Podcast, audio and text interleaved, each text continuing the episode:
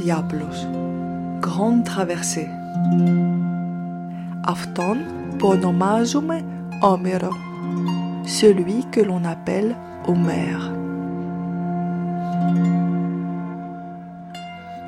Une émission d'Odémilie Judaïque et Thomas Duterre.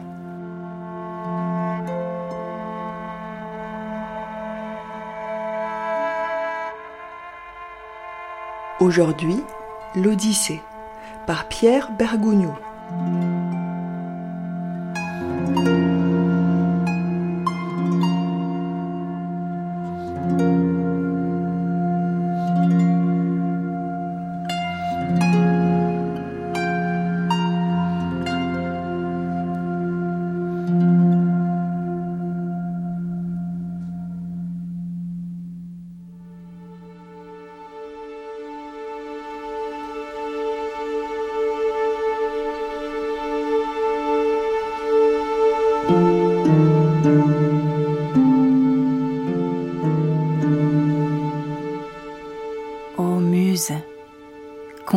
L'aventure de l'inventif, celui qui pilla Troie, qui pendant des années erra, voyant beaucoup de villes, découvrant beaucoup d'usages, souffrant beaucoup d'angoisse dans son âme sur la mer, pour défendre sa vie et le retour de ses marins sans en pouvoir sauver un seul.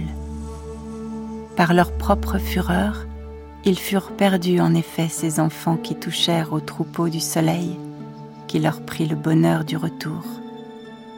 À nous aussi, filles de Zeus, compte un peu ces exploits.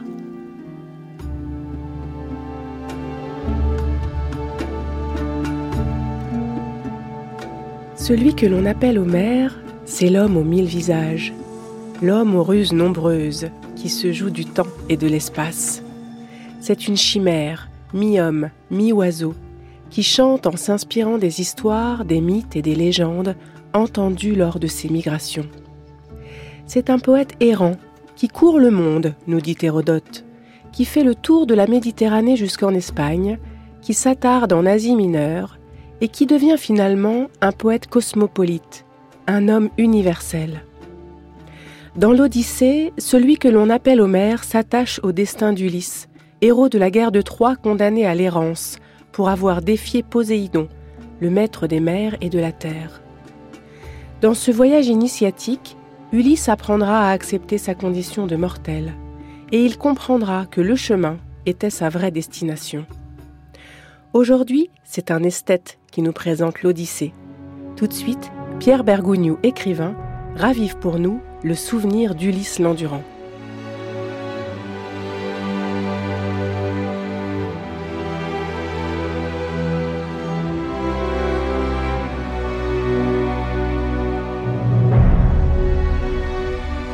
Une chose un peu intimidante que de résumer l'Odyssée. Trois millénaires après, c'est euh, tout simplement le, récit d'un voyage. On rentre à la maison. L'un des héros de la guerre de, Troie va braver la, la colère des dieux, enfin d'un dieu, Poséidon, pour retrouver son île, son épouse, son fils, les siens. Alors on distingue euh, communément trois parties dans l'Odyssée, ce qu'on appelait la, télémachie. Les cinq premiers livres qui sont euh, consacrés au fils d'Ulysse, Télémaque, lequel va partir pour se renseigner, recueillir quelques nouvelles concernant son, son père disparu depuis 20 années. Ensuite, Ulysse fera en personne le récit de ses aventures et et mes aventures entre le moment où il a quitté Troie et celui où il a abordé l'île des, des Phéaciens, chez le roi Alkinos, c'est d'ailleurs à Alkinos qu'il va raconter tout ce qui a bien pu lui, arriver. Après quoi, le, récit reviendra à la, troisième personne et nous euh, livrera la, suite de ce périple jusqu'au retour en, en Ithaque et au massacre des prétendants. Alors le premier livre euh, nous introduit dans l'Assemblée des, dieux. Alors c'est une sorte de, conseil euh, d'administration, de, comité central, le bureau politique, où sont agitées les, affaires des mortels. C'est-à-dire qu'ils sont dotés de, pouvoirs considérables, mais qu'il reste euh, aux humains une part à jouer dans leur destinée, à user d'un certain nombre de, qualités, les, plus simples, les plus humaines qui soient, le courage, le discernement, au prix de quoi la, volonté euh, divine ne se réalisera peut-être pas, surtout lorsqu'elle nous est désavantageuse.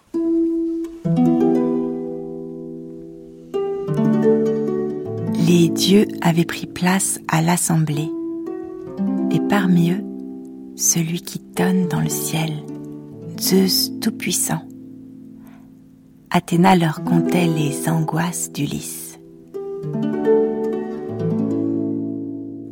Ô maître souverain, Zeus mon père, quand je pense à Ulysse, mon cœur se fend, l'infortuné. Le voilà dans une île à souffrir de cruels tourments, dans la demeure de la nymphe Calypso, la fille du féroce Atlas qui connaît les abîmes de la mer et qui porte à lui seul les colonnes puissantes par lesquelles terre et ciel sont séparés. C'est elle qui le retient contre son gré et ne cesse de l'assiéger d'insidieuses litanies pour qu'il oublie Ithaque. Mais Ulysse, rêvant de revoir son sol natal, voudrait mourir. Il ne peut regagner sa patrie car il n'a ni vaisseau à rame, ni marin qui puisse l'emmener sur le dos énorme des eaux. Ô maître de l'Olympe, ton cœur sera-t-il sourd? N'est-ce donc plus le même Ulysse qui t'agréait jadis, sacrifiant près des vaisseaux grecs dans la plaine de Troie? Celui qui sait rallier les nuages répondit à Athéna. Mon enfant, Comment pourrais-je perdre le souvenir d'Ulysse, le plus intelligent et le plus généreux des hommes? Mais Poséidon lui en veut encore pour ce cyclope dont il a crevé un œil, et c'est pourquoi l'ébranleur du sol sans tuer Ulysse le retient loin du domaine de ses pères. Mais voyons, réfléchissons comment le ramener. Poséidon finira par s'apaiser, car il ne pourra pas combattre à lui seul contre tous les immortels. Hermès, puisque c'est toi qui portes toujours nos messages, transmets notre irrévocable décret. Le patient Ulysse rentrera, car son destin est de revoir les siens, de revenir en sa haute demeure et sur le sol de son pays.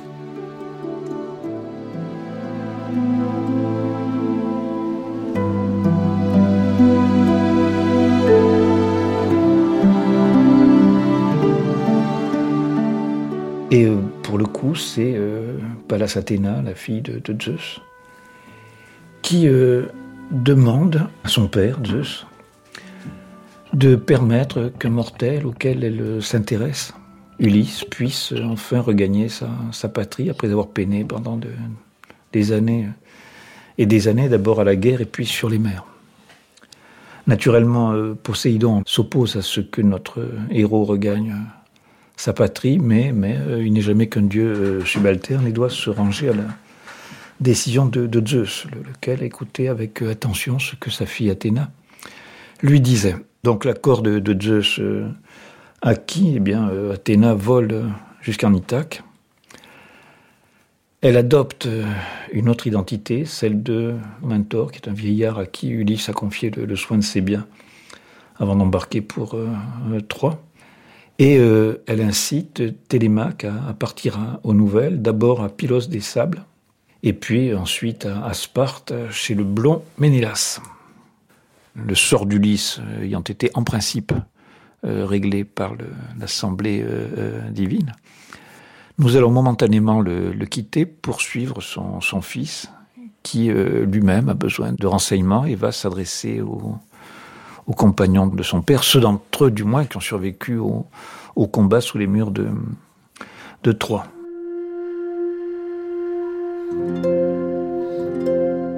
Lorsqu'au petit matin parut l'aurore aux doigts de rose, le fils d'Ulysse se leva en hâte de sa couche et s'habilla. Il mit son glaive sur l'épaule, glissa ses pieds brillants dans de belles sandales et sortit de sa chambre. On aurait dit un immortel. Athéna l'avait revêtu d'une grâce divine, et tout le peuple, à son passage, l'admirait.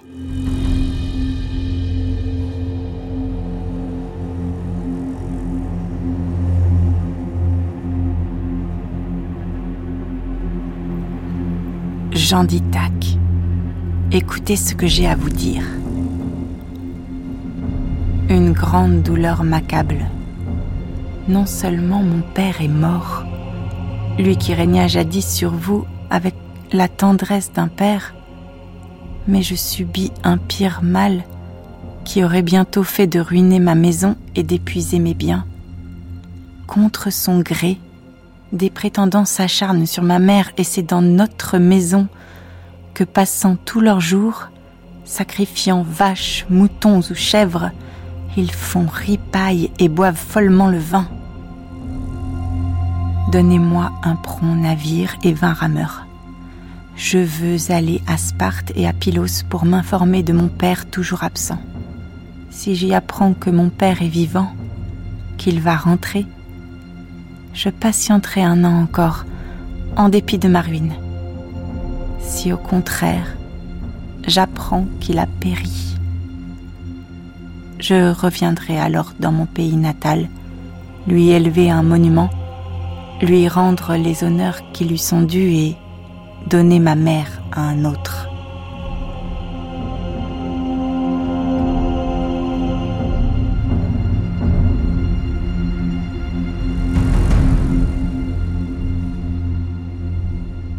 On arrive au livre 3 à Pylos des Sables. Lorsque euh, Télémaque s'y rend, il est accompagné de Mentor, sous les troublants dehors duquel il n'a pas décelé la présence d'Athéna, la divine. Il explique à, Nestor la, raison de sa venue. Et on commence à recueillir un certain nombre d'éléments sur ce qui s'est passé à la fin de, de l'Iliade à savoir que les deux frères Agamemnon et Ménélas se sont euh, querellés. Ulysse, qui parle magnifiquement, qui raconte d'extraordinaires euh, mensonges, qui est réfléchi, diplomate, est revenu sur ses pas alors qu'il s'était déjà éloigné pour réconcilier les deux frères. Les Grecs ont fini par euh, embarquer.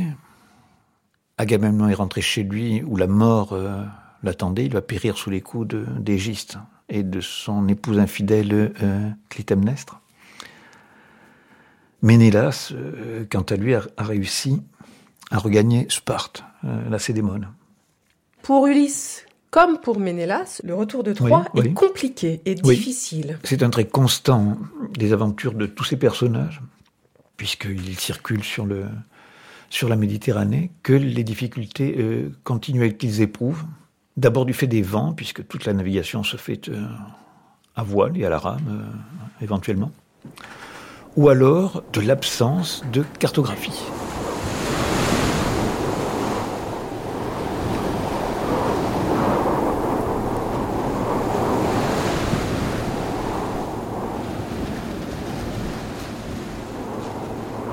le monde est neuf, enfin, aux yeux des Grecs, le monde euh, méditerranéen reste assez largement euh, inconnu. On ne sait pas, par exemple, où se trouvent les, écueils. On a vaguement idée que, par exemple, entre l'Italie et la, Sicile, qu'ils appellent l'île du Trident, on, s'expose à rencontrer des courants très puissants, très périlleux. De la douzaine de navires qui partent de Troie avec Ulysse, il n'en rentrera pas un seul l'Odyssée est véritablement une Odyssée. L'affaire est compliquée, longue, euh, périlleuse, et en même temps tout à fait à, l'image de, cet âge où les, plus avancés des, peuples, des sociétés commencent de, s'inquiéter de ce qui peut bien se, trouver au-delà du, rayon de, quelques kilomètres, à l'intérieur desquels est restée longtemps confinée la vie des hommes, surtout des sociétés agro-pastorales. Ulysse, conte-moi sans rien dissimuler où tes errances t'ont mené. Quelle région tu vis Quelle nation Quelle cité bien habitée ceux qui furent brutaux, sauvages, sans justice, et ceux qui sont accueillants et qui craignent les dieux.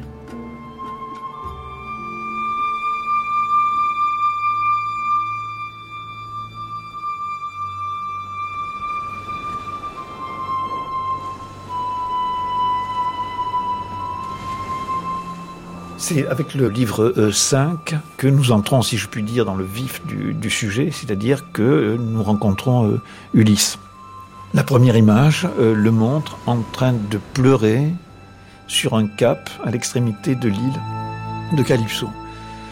Homère est sans doute le, le premier à livrer au lecteur des indications qui lui permettent de se représenter avec la plus grande précision le lieu, l'espace où se déroulent les aventures des personnages.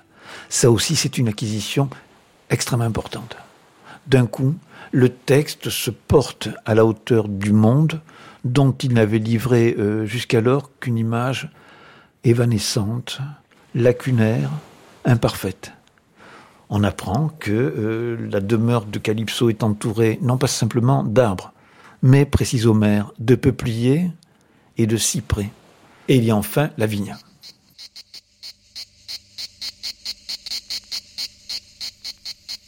L'antre de Calypso. Sur le foyer brûlait un grand feu, et l'odeur très loin du cèdre et du thuya se consumant parfumait l'île. À l'intérieur, chantant à belle voix, elle faisait courir la navette d'or sur sa toile.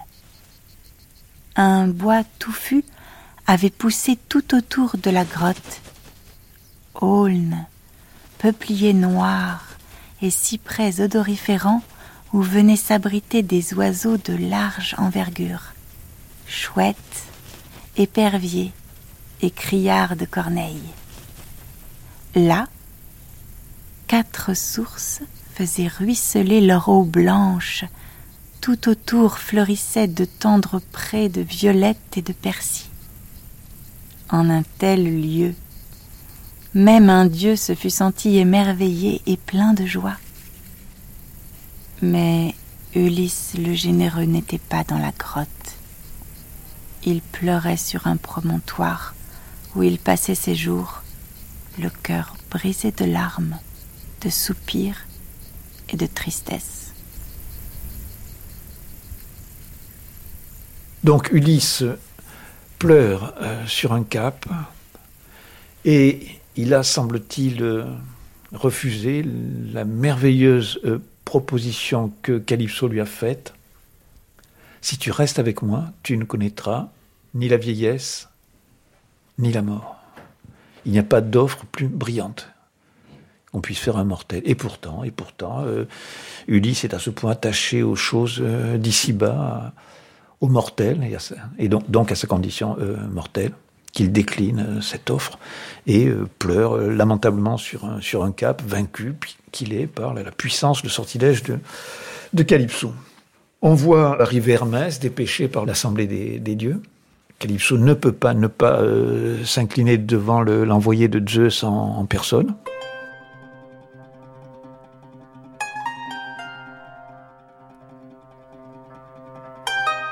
Hermès dit à Calypso Zeus soutient qu'un homme est chez toi, le plus malheureux de tous ceux qui se sont battus pour la cité de Troie.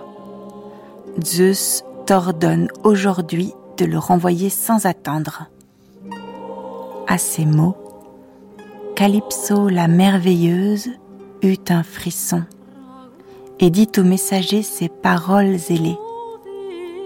N'est-ce pas moi pourtant qu'il est sauvé quand il était seul sur sa quille, après que Zeus de sa foudre aveuglante eut fendu son vaisseau en pleine mer vineuse.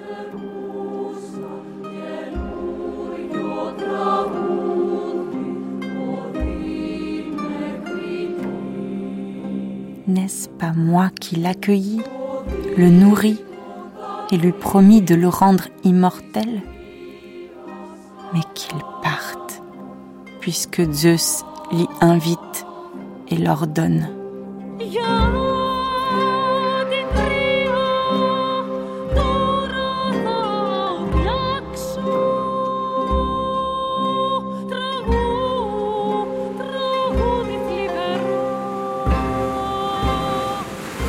Elle se rend, après qu'il est parti, euh, Hermès, auprès euh, d'Ulysse, à qui elle demande, ordonne, de confectionner un, radeau. Autre trait euh, épique, l'extrême attention que Homère accorde à la description de la fabrication du radeau. Ce qui est troublant d'ailleurs, c'est que les Grecs méprisaient le travail, c'était une occupation d'esclaves. Mais il se trouve chez les Grecs déjà des esprits pour sentir à quel point le, le travail est le maître de toute chose et nous avons euh, plusieurs vers d'une extraordinaire euh, précision indiquant de quelle manière euh, Ulysse s'y prend avec les divers outils qu'il a, la doloire, la tarière, etc., pour confectionner un, radeau qui va devoir le porter très loin.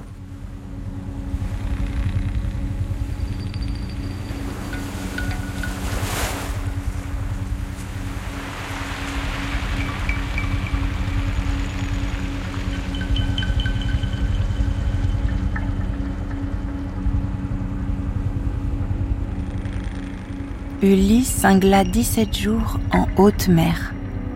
Le 18e jour, apparurent les monts obscurs de Phéacie qui, dans la brumeuse mer, faisaient comme un bouclier. Mais, rentrant de chez les visages noirs d'Éthiopie, Poséidon l'aperçut. Sa rage redoubla. Il allia les nuages, troubla la mer, trident en main. Des quatre coins de l'horizon, il déchaîna les quatre vents et couvrit de nuées la terre et la mer. Du haut du ciel tomba la nuit. Une lame terrible fit chavirer le radeau. Ulysse fut longtemps sous l'eau sans plus pouvoir remonter. La houle, au gré des courants, l'emportait de ci, de là. Alors, Athéna eut une idée ordonnant à tous les vents de se coucher, elle ouvrit un chemin dans la houle afin qu'Ulysse puisse aborder chez les Phéaciens.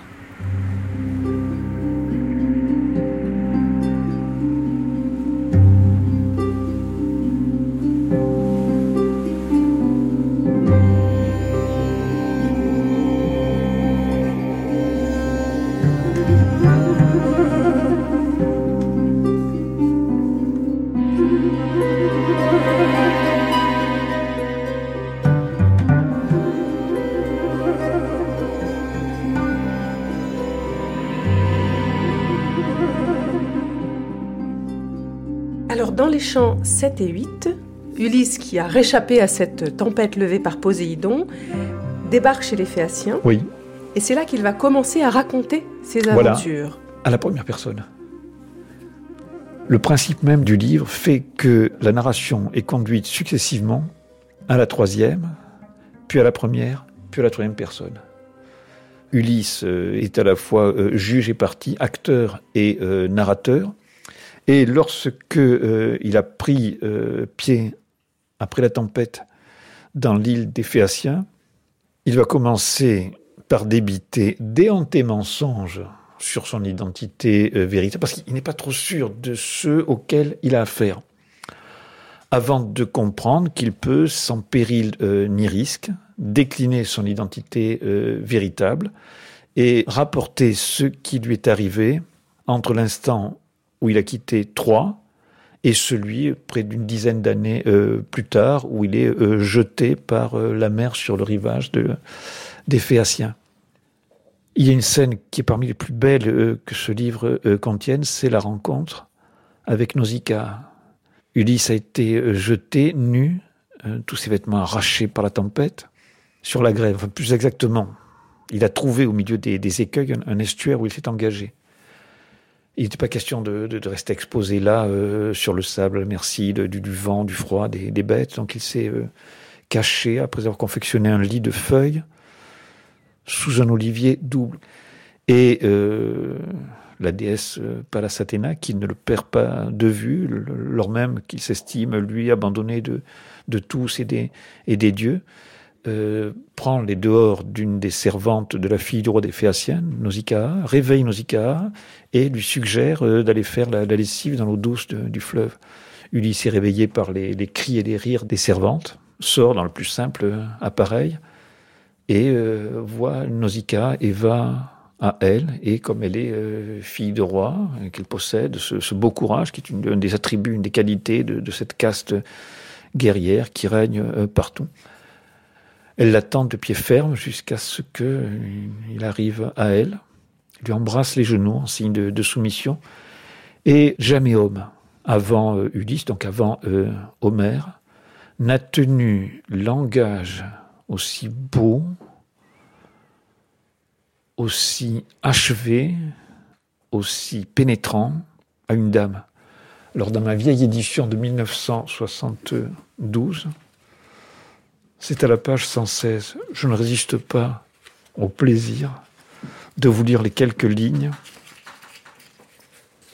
où l'on voit Ulysse s'adresser à Nausicaa, la fille du roi des Phéaciens. Il lui dit ceci.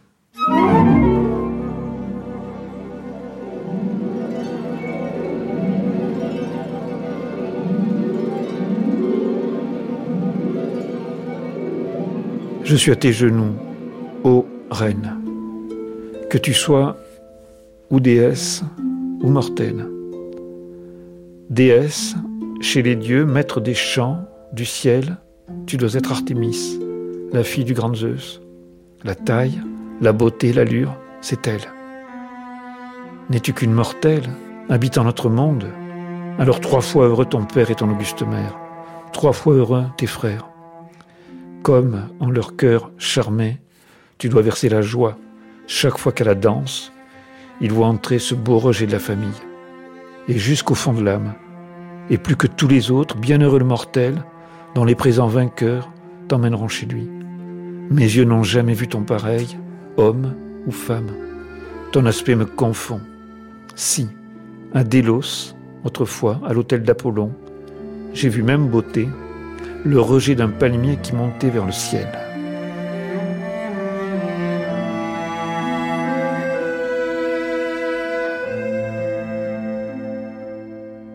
Voilà le langage que euh, Ulysse, l'avisé, précise Homère, l'habilhomme, tient à Nausicaa, laquelle, de toute évidence, n'y est pas insensible, puisque, en fille de roi qu'elle est, elle lui prescrit de ne pas la suivre directement lorsqu'elle va regagner euh, le domaine de ses parents à la ville, euh, comme elle dit, mais de patienter jusqu'au soir dans une vigne en chemin que son père a. Lorsque le soir viendra, qu'il gagne le palais d'Alkinous et se précipite aux yeux de la reine, arrêter la vertu en, grec, pour euh, qu'elle lui offre l'hospitalité et avant cela le traite avec clémence. Donc euh, Ulysse obéit, il se dissimule dans la journée euh, dans la vigne. Le soir venu, euh, il sera en ville. Une petite fille le renseigne sur le bon chemin. Ben, c'est Pallas hein, Athéna qui a adopté momentanément ce, déguisement. Et lorsqu'il est entré dans le luxueux palais d'Alkinous, Ulysse est masqué aux yeux de tous les convives, tout le temps qu'il lui faut pour traverser la grande pièce et euh, il se précipite euh, au pied d'arrêté qui euh, l'accueille honorablement dans son palais.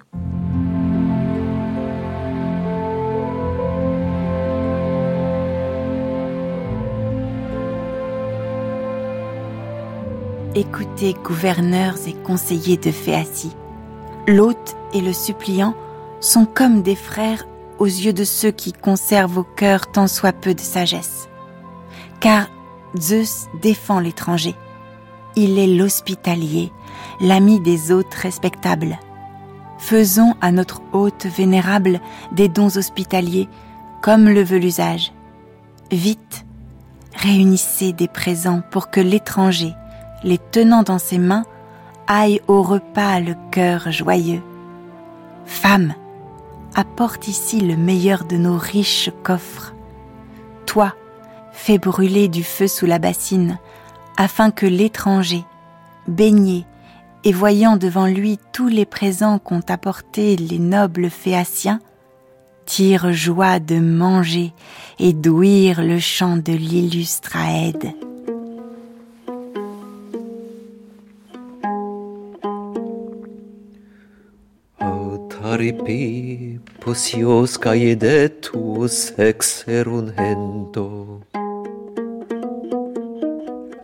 Lorsqu'ils eurent chassé leur désir de manger et de boire, de totide modocon prosepe polumetus odusseus,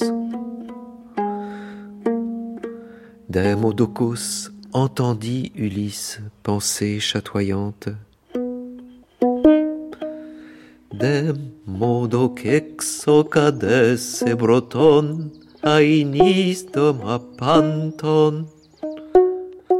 Démodocos, entre tous les mortels, je te salue. La muse, enfant de Zeus, a dû t'instruire tu chantes avec un grand art le sort des Grecs, tout ce qu'ont fait ou subi les Argiens comme si tu l'avais vécu. Chante l'histoire du cheval qu'Ulysse conduisit à l'acropole, surchargé de soldats qui allaient piller Troie. Si tu m'en fais un beau récit, dans le détail, j'irai proclamer devant chacun qu'à la faveur d'un dieu tu dois ton chant sacré.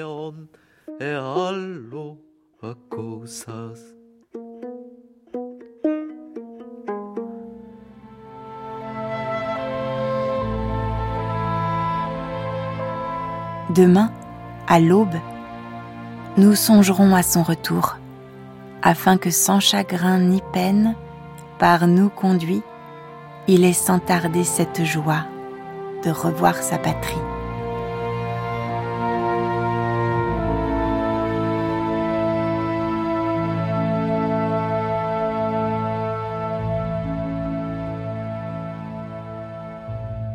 Dans toutes ces sociétés agropastorales, on cultive euh, l'hospitalité parce qu'il n'existe pas de, ces infrastructures euh, hôtelières qui ont envahi le, monde euh, aujourd'hui.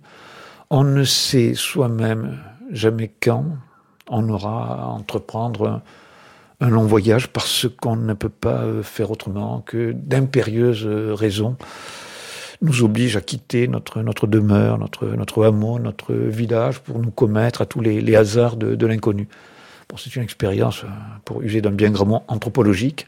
Et euh, elle est entrée en quelque sorte dans les, dans, les mœurs, dans, les usages de toute euh, société. On baigne celui qui vient rasser de, fatigue blanc jusqu'aux genoux de la poussière des routes. On reconnaissait un voyageur au fait qu'il était, blanc parce que les routes n'étaient pas comme aujourd'hui cimentées ou goudronnées, mais simplement recouvertes de, de, de, de, de, caillasses pilées. On a gardé d'ailleurs le, le, mot en français actuel, la chaussée, c'est de la chaux, euh, simplement. Et euh, l'hospitalité est, est, un devoir. Et donc, on baigne les pieds du voyageur, on le baigne tout entier dans des cuves polies, euh, euh dit puis on, lui offre à boire et, et à manger, et, et éventuellement le, le coucher. Donc, euh, Ulysse peut compter sur euh, l'hospitalité d'arrêter, mais en même temps, si euh, Nausicaa lui a conseillé de se dissimuler dans une vigne pendant le restant de la journée, c'est parce qu'elle sait aussi que les Phéaciennes ne sont pas forcément bien disposés vis-à-vis de l'étranger. Je pense que ces deux... Malgré tout. Oui, ces deux tendances coexistent. La xénophobie, euh, la, haine de, de, l'autre, de, de l'étranger, et la crainte. Vraisemblablement la crainte, puisque ce sont des sociétés euh, prédatrices, agropastorales certes, mais où on va se procurer un, un surcroît de, de, richesse, par exemple, par des guerres de, de, de proximité avec la, la, ville voisine, la, guerre du, du, du Péloponnèse, euh, sans parler de, la piraterie, qui est une, sorte d'activité bah, socialement euh, approuvée, qui permet, à l'occasion, d'ajouter du, luxe, du, superflu au nécessaire qu'une une agriculture euh, primitive fournit à ces, à ces populations. Donc, euh, chacun de ces épisodes euh, enferme quelque chose de cet état de, de, la civilisation dont Homère, le, premier, a, témoigné avec une, fidélité, une exactitude, un éclat qui, euh, confère à cette heure une valeur de commencement. C'est la première fois que les, choses sont dites avec cette netteté, cette, cette beauté qui continue longtemps après de nous ravir. Et en grec ancien, oui. cette hospitalité se dit philoxénia. Oui. L'étymologie de ce mot, oui. c'est l'amour de l'étranger. De l'étranger. Oui. Qu'est-ce que d'après vous, ça peut nous apprendre sur la société grecque de l'époque? Et peut-être même sur nous, dont vous dites hmm. nous sommes les héritiers, nous sommes les enfants d'Homère. Qu'est-ce que cela devrait nous inspirer? D'abord, euh, nous inciter à faire retour sur nous-mêmes et euh, à nous demander dans quelle mesure nous sommes euh, prêts à nous ouvrir à ce qui n'est point nous ce qu'on appelle une culture, une identité, c'est une somme de, traits qui, à un certain moment, se sont développés en un lieu donné. Et à quoi sont passionnément euh, attachés ceux qui en sont investis. Il a fallu attendre le, XVIe siècle pour qu'un petit obero périgourdin qui s'appelait Michel de Montagne constate qu'il portait en lui la forme entière de l'humaine condition. Et après avoir jeté un coup d'œil à trois pauvres malheureux frigorifiés, qui devaient être des, toupies guarani, qu'on venait de débarquer euh, au Havre. Ils reconnaissent un courage qui l'emporte si fort sur le nôtre qu'il les égale aux anciens Romains. Et enfin, une certaine attitude de partage euh, fraternel dont ils pensent que nous devrions bien prendre de, la graine dans un pays où les disparités de, conditions et de, fortune sont si éclatantes que d'ailleurs nos trois cannibales, nos trois euh, toupies euh, guarani, se demandent pourquoi ceux qui sont pâlis de faim et de misère aux portes des maisons ne se jettent pas à la gorge de ce gras et reluisant euh, qu'ils les euh, occupent. Ils ne comprennent pas.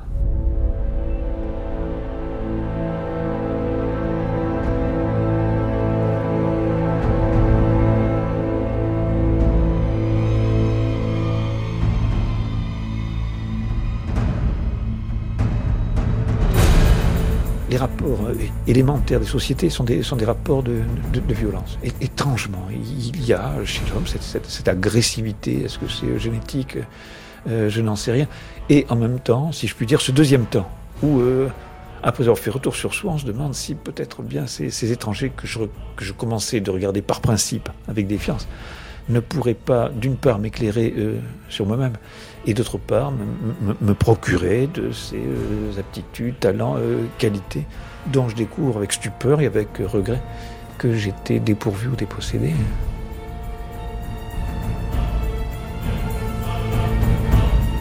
Alkinos, qui est un roi puissant et généreux, offre à Ulysse de mettre à sa, à sa disposition un navire qui lui permettra enfin de regagner euh, Ithaque. C'est là que l'on voit apparaître un aide aveugle qui s'appelle Démodocos. Il est aveugle, il faut qu'on accroche et décroche euh, sa cithare au pilier où elle est pendue. Et naturellement, il va raconter la querelle d'Achille et d'Ulysse, sans avoir percé non plus que personne l'identité de celui qu'il chante. Ulysse va se trahir. Il se met à sangloter. Et quoi qu'il ait enfoui son visage dans les plis de son manteau, ses pleurs, ses sanglots n'échappent pas à Alkinos qui meurt. Qu'est-ce qui se passe? Et euh, Ulysse, en confiance, dit voilà, je suis Ulysse. C'est moi euh, dont euh, parlait Démodocos. Tout ce qu'il a dit est vrai, à quoi s'ajoutent les, péripéties qui ont marqué la suite des temps. Et que je vais te dire,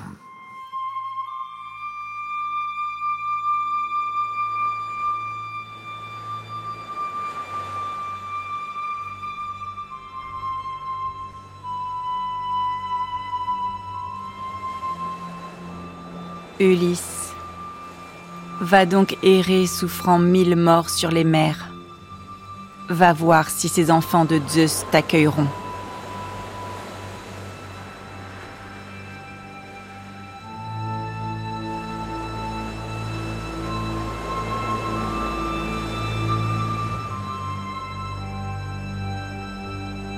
On arrive au livre 9 et Ulysse en personne en disant je, raconte ce qui n'a cessé de, lui arriver depuis qu'il a quitté les rivages de Troie.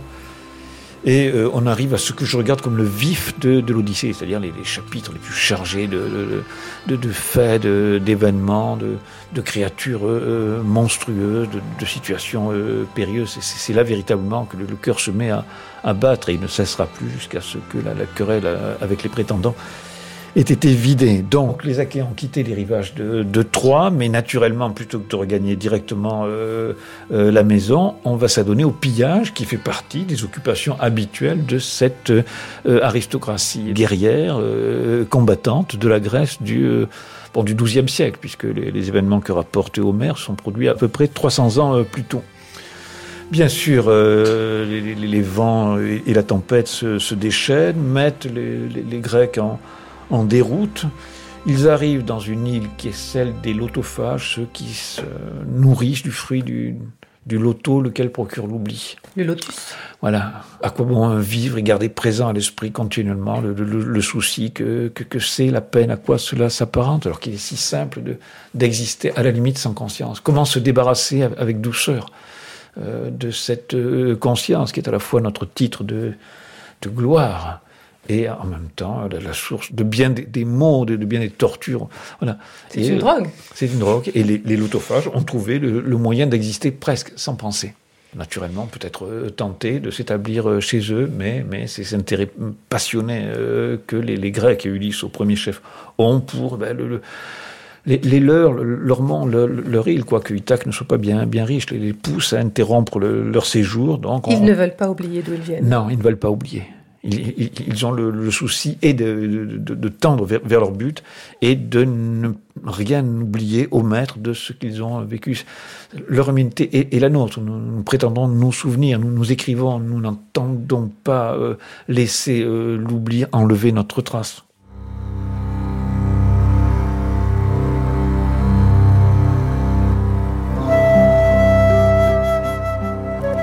Je suis Ulysse, fils de Laerte dont les rues sont fameuses partout et dont la gloire touche le ciel. J'habite dans la claire Ithaque. C'est une île rocheuse, une nourrice de guerriers. Et moi, je ne connais rien de plus beau que cette terre.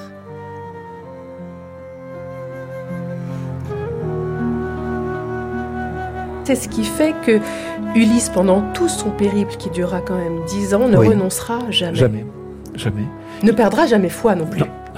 Il ne peut pas. S'il perd la foi, il est mort.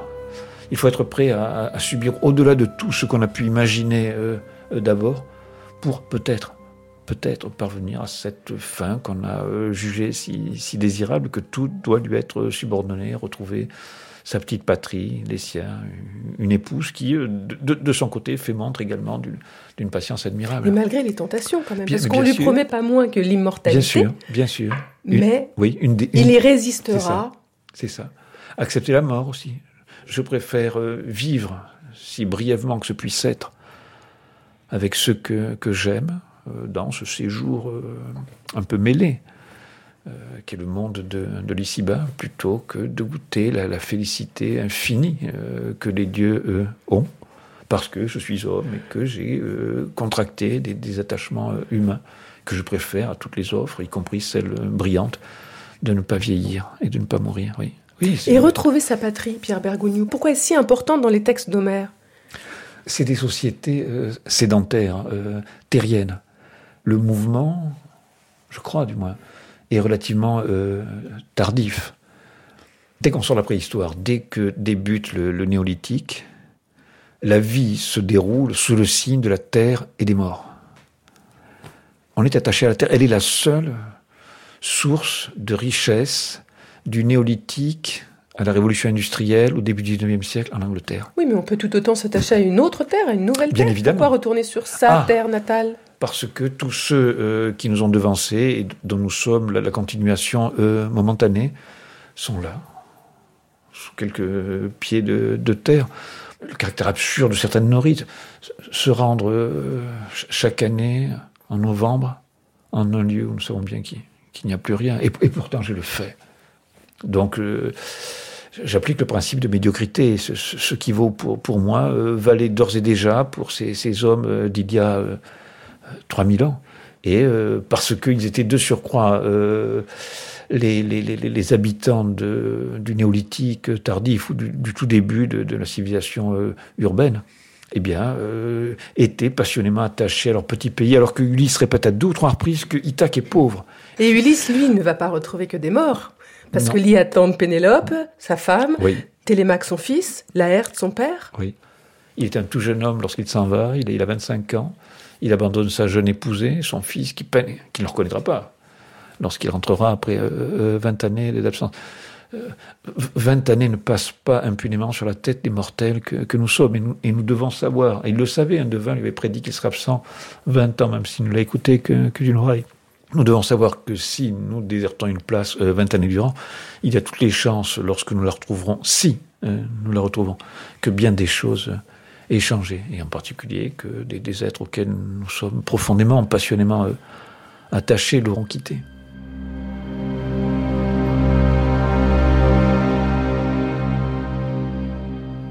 Ô sage Pénélope, fille d'Icare, si tous les Achéens de l'Argos te voyaient, des prétendants bien plus nombreux dans vos demeures mangeraient dès l'aurore. Tu surpasses toute femme pour la beauté, la taille et l'harmonie de tes pensées.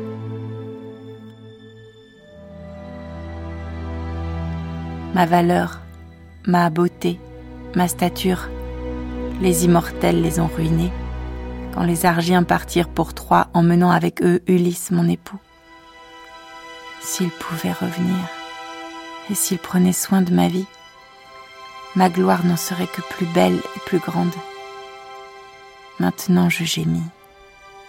Le ciel m'a frappé trop de fois.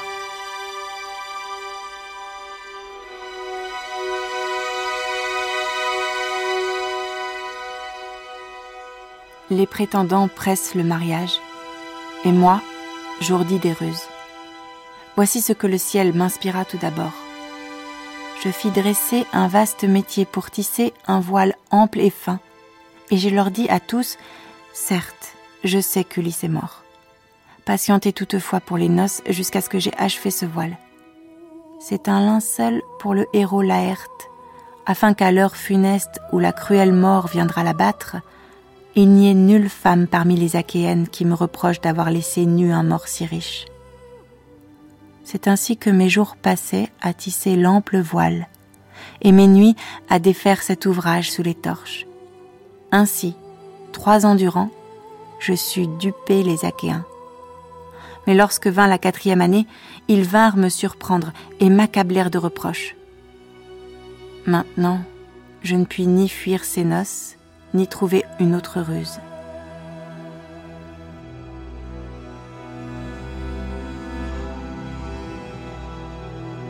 Ulysse ne restera plus longtemps loin du domaine de ses pères, fut-il lié par des chaînes de fer. Habile comme il est, il saura bien nous revenir.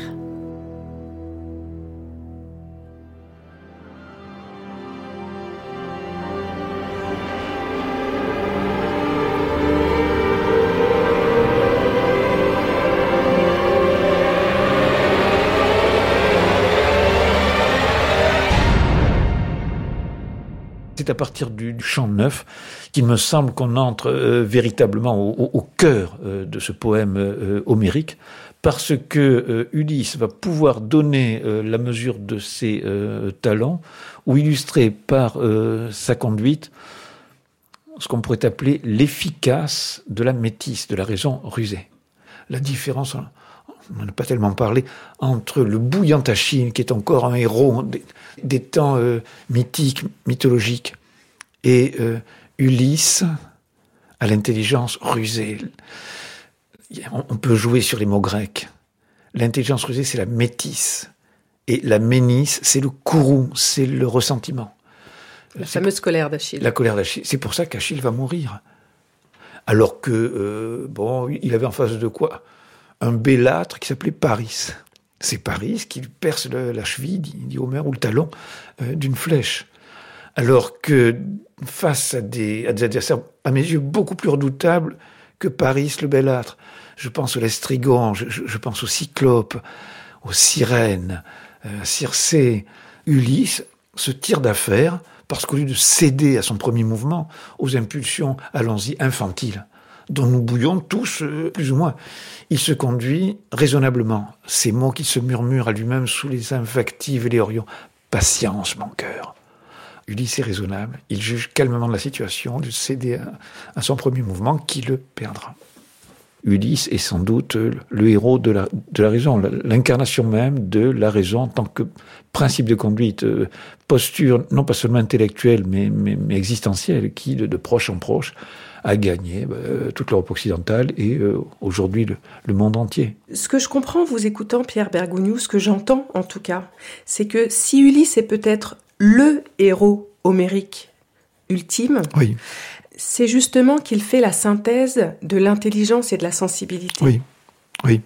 Les deux facultés euh, kantiennes, l'entendement et la sensibilité. La réflexion, justement, permet euh, de venir à, bout euh, de ceux dont la vigueur est, dix et, et, cent fois supérieure à la nôtre. Mais il faut bien regarder, bien écouter.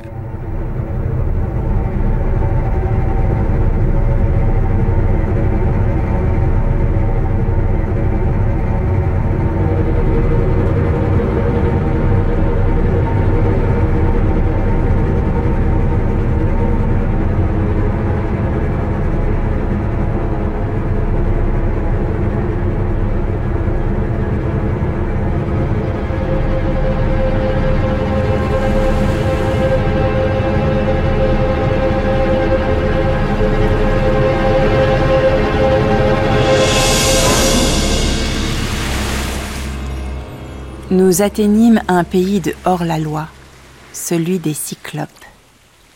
Tout pousse sans labour et sans semaille dans leurs terres, l'orge comme le blé, et la vigne portant le vin de lourdes grappes que grossit la pluie de Zeus. Ils habitent le haut des très hautes montagnes. Ils n'ont pas d'assemblée pour les conseils et pas de loi. Chacun fait sa loi dans sa famille et reste insoucieux des autres. Là vivait un géant, un solitaire qui menait paître au loin ses troupeaux. C'était un monstre gigantesque qui ne fréquentait pas les autres et vivait à l'écart, hors la loi. Sautant sur mes gens, il en prit deux d'un coup et, comme des chiots sur le sol, les assomma. La cervelle, en giclant, mouilla le sol découpé membre à membre, il en fit son souper. Comme un lion né des montagnes, il les mangea sans rien laisser, chair et os remplis de moelle.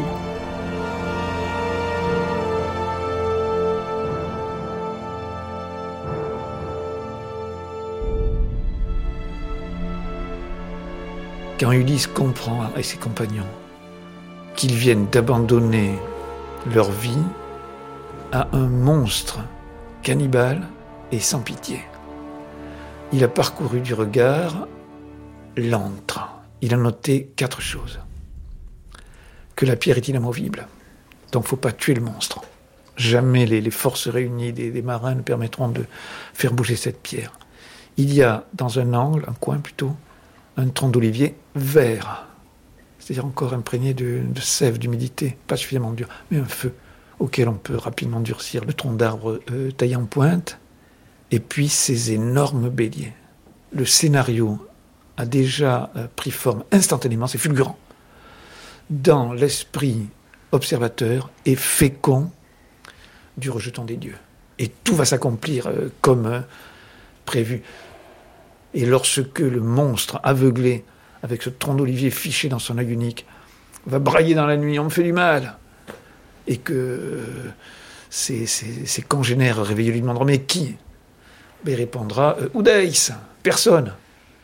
Et donc Ulysse va sauver sa vie et celle des 2, 4, 6, six marins survivants, puisque euh, Polyphème, en l'espace d'une journée et demie, en a déjà dévoré six. C'est ça l'intelligence euh, euh, des Grecs, en tant qu'elle se nourrit d'une vive sensibilité, au, lieu de rentrer né en l'air, né au vent. Non, non, on regarde bien autour de soi on se méfie un peu et en même temps, on est ingénieux, on est ouvert. Une chose m'avait amusé, j'avais 11 ans. Lorsque Ulysse, à force de rame, s'éloigne de l'île du Cyclope. Il ne résiste pas au plaisir puéril de dire à Polyphème Tu sais, Cyclope, celui qui, t'a aveuglé, c'est le fils de la Herte, c'est le pilleur de Troie, c'est Ulysse d'Ithaque. Ça sort de la bouche d'un enfant, il reste un peu enfant. La preuve, c'est que l'autre, au son, va attraper un rocher, le balancer dans la direction du, du croiseur à la proue azurée, je crois qu'il manque d'un cheval. Les Grecs euh, sont adultes, ils sont raisonnables, maîtres de leur cœur. Mais quand même, de temps en temps, ils ont un accès ou une bouffée d'enfance, en est une. En tout cas, pour Ulysse, c'est le début du périple au sens euh, de damnation, puisqu'ayant aveuglé le Cyclope, qui est le fils de Poséidon, il va se heurter désormais à la colère démultipliée, décuplée de Poséidon, qui va s'attacher à l'empêcher de rentrer à Ithaque. Voilà, jusqu'au final, ce qu'on appelle le final, Poséidon va faire tout ce qu'il est en lui pour empêcher euh, Ulysse de regagner Ithaque, parce que d'une certaine façon, le succès euh, d'Ulysse sera, on dirait aujourd'hui, la honte de Poséidon. Quoi? La volonté d'un dieu serait contrariée par celle d'un mortel. À quoi s'ajoute euh, l'ingéniosité de ce, de ce mortel?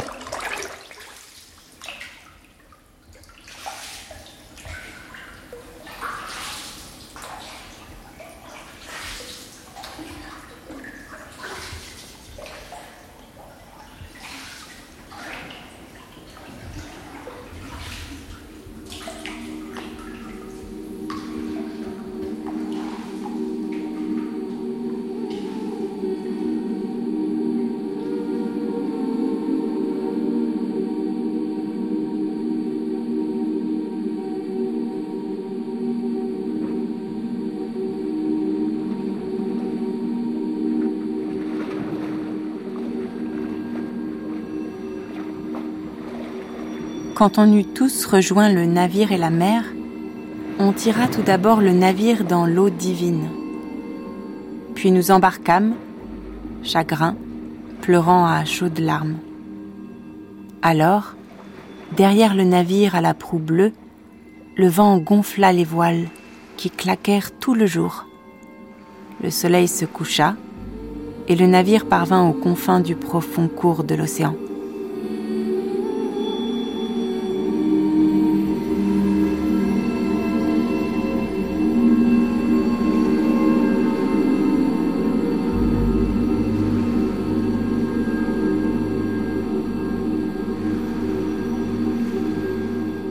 Il rencontre les, lestrigons, euh, dont l'image est beaucoup moins précise. Ce sont des, géants euh, cannibales. Il commence par manger euh, des éclaireurs que les, Grecs avaient envoyés chez eux. Puis il coule la flotte d'Ulysse. Il y avait 11 ou 12 navires. Il n'en reste donc plus qu'un seul, celui d'Ulysse, qui réussit à échapper et à aborder une île qui s'appelle l'île d'Ayaté. Alors bien évidemment, euh, cette île est, habitée. Elle n'est pas habitée par n'importe qui, mais par une magicienne qui s'appelle euh, Circé. Une vingtaine de, marins, mais pas Ulysse, euh, sont partis à la, découverte. Circé offre l'hospitalité à ses, à ses voyageurs, leur fait absorber je ne sais trop quelle drogue, qui les métamorphose instantanément en pourceau. Donc on est chez Circé, Ulysse, naturellement inquiet, euh, alerté par euh, euh, Euryloque, se rend chez, chez Circé, il croise, je crois, un berger qui lui tend simplement une herbe, en l'invitant à la, à la mâcher, à la manger. On comprendra bien sûr que ce, berger n'était autre qu'Hermès, dépêché là par Pallas Athéna. Et lorsque Circé administre à, à Ulysse le, poison, il est inopérant parce que, eh bien, Ulysse. Euh, Cette herbe agit comme contre-poison. Il a l'antidote, voilà.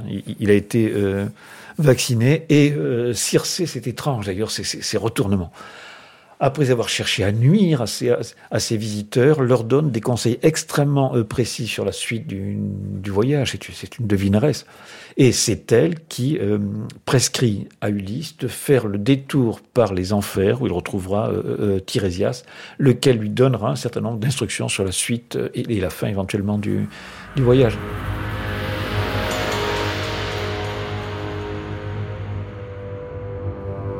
Fils de l'air enfant de Zeus, industrieux, malheureux, malheureux, que vas-tu as-tu donc encore imaginé Que vas-tu donc imaginer? Comment as-tu osé venir chez Hadès Comment as-tu osé venir chez Hadès Où demeurent les morts privés de sens, les sombres des défunts. Sombres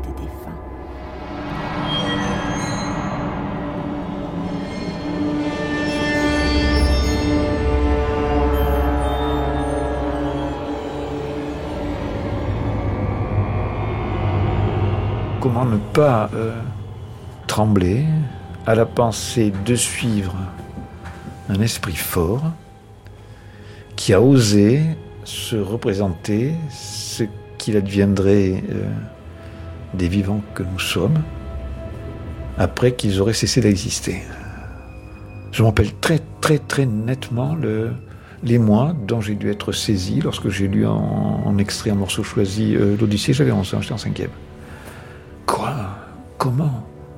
Quelqu'un s'est rendu, au moins en pensée, dans ce monde dont les habitants ne nous disent rien de ce qu'il est, de ce qui s'y fait, de ce que l'on devient. Quelle audace, quelle, quelle témérité. Donc, euh, il faut à un certain moment, c'est Circé qui l'a suggéré euh, à Ulysse, eh bien, cingler vers le nord, prendre pied au rivage de ce qu'on appelle les Cimériens, dans l'éternelle nuit dont ils sont les, les hôtes, puis après un certain nombre de, manipulations, ouvrir une, une fosse, euh, effectuer une triple euh, libation, recueillir la confidence des, morts. C'est un chapitre très, très volumineux et euh, par l'effet de la forte liaison, concaténation du, texte, la première ombre qui viennent à la rencontre d'Ulysse après qu'il a répandu le, sang du bétail des, victimes, c'est celle de cet ami à eux, de ce compagnon à eux qui s'appelait Elpénor, et qui, au moment d'embarquer, pris qu'il était du vin euh, bu euh, la veille, se trompe de direction et au lieu de dévaler l'escalier de la maison de, de Circé, tombe de la terrasse et se rend le col. Et la première ombre que, Ulysse voit approcher de, de, la fosse au, fond de laquelle s'accumule le sang de, des bêtes sacrifiées, c'est l'ombre d'Elpénor. Il, il, est stupéfait. Quoi? Elpénor, tu es déjà là. Ulysse qui raconte à la première personne, je verdis de peur. Et en même temps, il a suffisamment de, courage, comme tous, d'ailleurs, comme la plupart euh, d'entre eux, pour tenir en respect euh, ces, ombres assoiffées de, euh, de sang frais, jusqu'à ce que celle qui l'attend, à savoir celle de, de se présente et lui livre deux ou trois indications extrêmement euh, précieuses qui conditionnent la suite de l'aventure.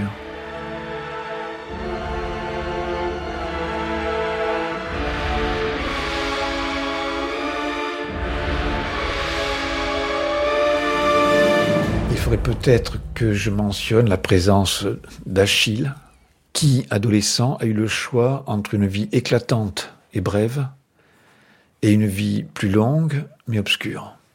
Donc Achille, oui. retrouve voilà. en descendant aux enfers. Voilà. Il retrouve ses, ses, compagnons de combat. Pour peu qu'on se représente ce que peut être dans ce royaume des ombres, des têtes sans force, la rencontre de deux jeunes hommes qui ont combattu côte à côte dont l'un est mort, sachant que cette mort, il l'avait choisie.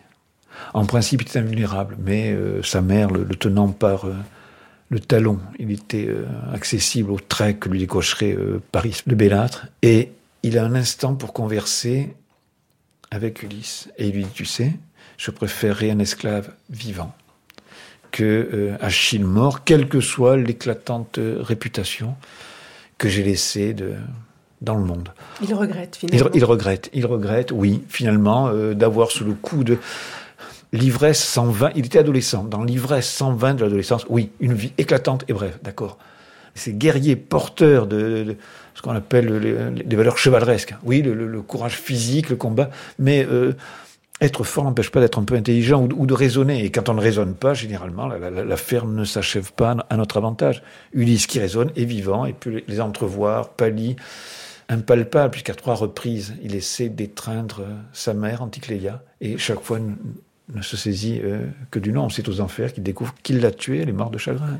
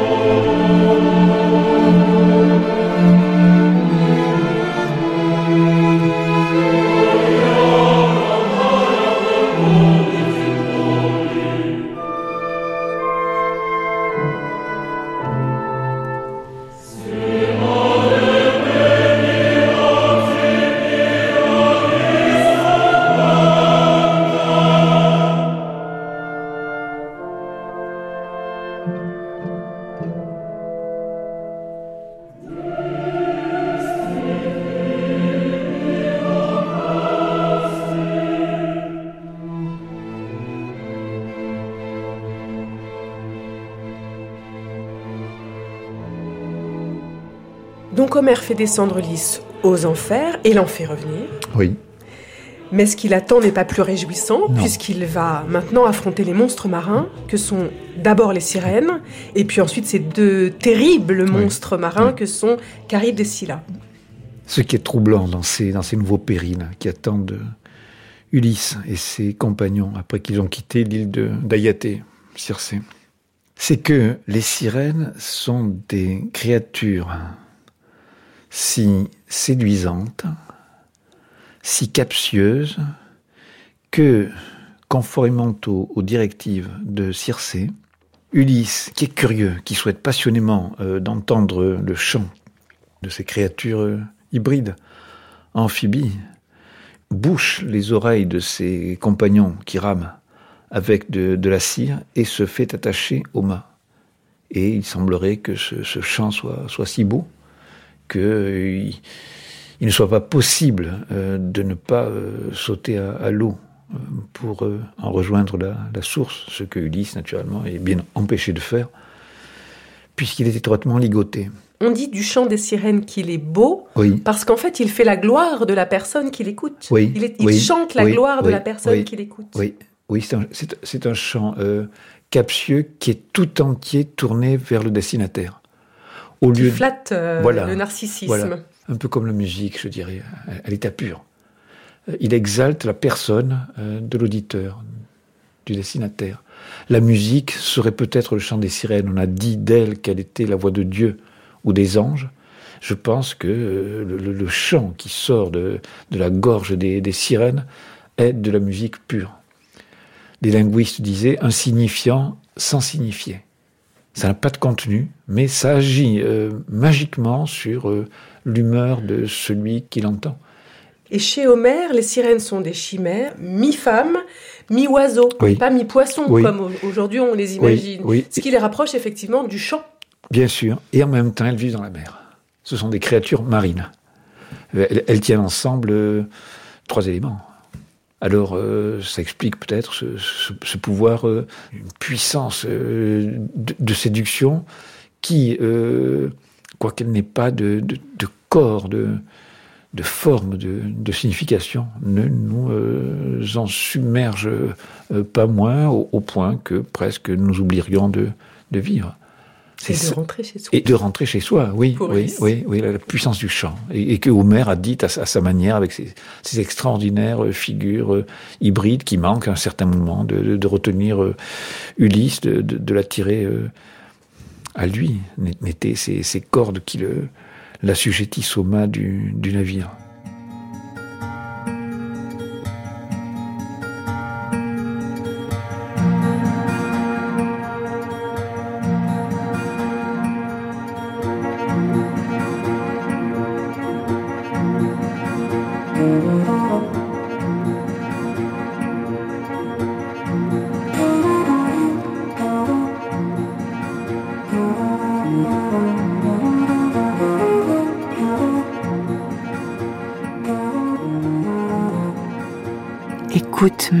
Ce que je te dis. D'abord, tu croiseras les sirènes qui ensorcellent tous les hommes. L'imprudent qui s'approche et prête l'oreille à la voix de ces sirènes, ses épouses et ses enfants ne pourront l'entourer ni fêter son retour chez lui. Car les sirènes l'ensorcellent d'un chant clair, assise dans un pré et l'on voit s'entasser près d'elle les os des corps décomposés dont les chairs se réduisent. Passe devant sans t'arrêter.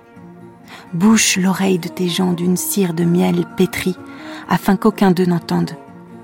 Écoute, toi, si tu veux, et goûte à la joie d'entendre les sirènes, mais qu'on te lie les pieds et les mains, qu'on t'attache au navire, et si tu demandes à être détaché, qu'on resserre alors l'emprise de tes liens.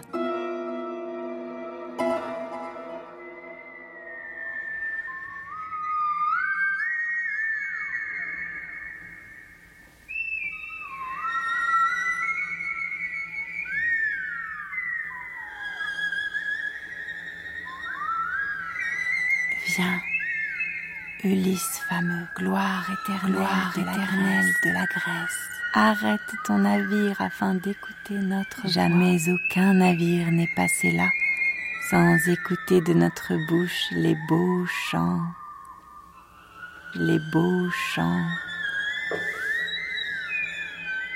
On, repart, repart lourd d'un plus lourd trésor, lourd d'un plus lourd trésor de science.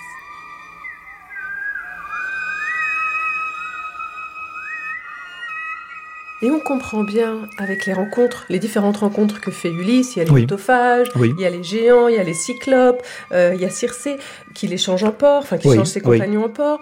On voit que Ulysse, en fait, voyage aux confins de l'humanité. Bien sûr. Il teste jusqu'où on peut être humain. Oui, tout à fait, tout à fait. ça a été une, expérience unique.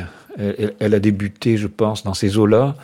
Elle s'achève quand? XVIIe siècle, XVIIIe siècle? À partir de quel moment euh, l'Europe a-t-elle pris une suffisante euh, connaissance des sept mers et des cinq euh, continents? Pour poser que tous les hommes se ressemblent. Si dissemblables que puisse être leur apparence, leur langage, leur mœurs, leurs procédés, tous les hommes sont, pareils.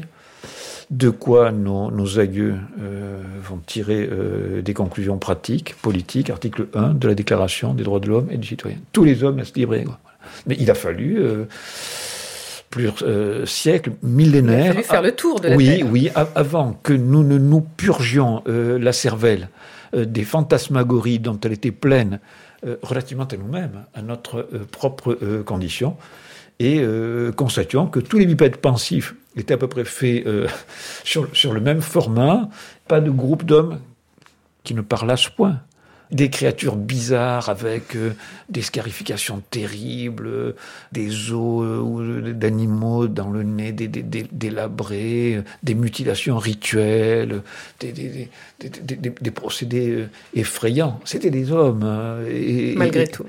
ils parlaient et ils observaient un certain nombre de, règles très précises. C'était des, sociétés.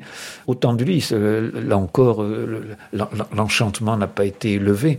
On ne sait jamais mais trop à quoi euh, vont ressembler les habitants de euh, telle île dont on aborde le, rivage. Oui, des enchanteresses, oui, des, des, géants, oui, des êtres euh, malfaisants. Le jour où nos petits-neveux auront cessé de ressembler à ceux que nous avons été, alors Homer disparaîtra purement et simplement. S'il vit, euh, s'il continue de, nous occuper, c'est parce que euh, il enferme à l'état, je dirais, euh, natif, originel, une part de ce que nous sommes et que spontanément nous reconnaissons dans les aventures parfois extravagantes où cet homme qui est Ulysse s'est embarqué.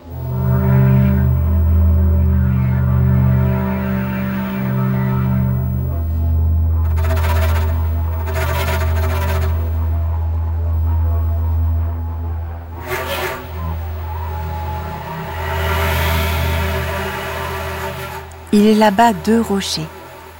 L'un dresse jusqu'au vaste ciel la pointe de sa cime.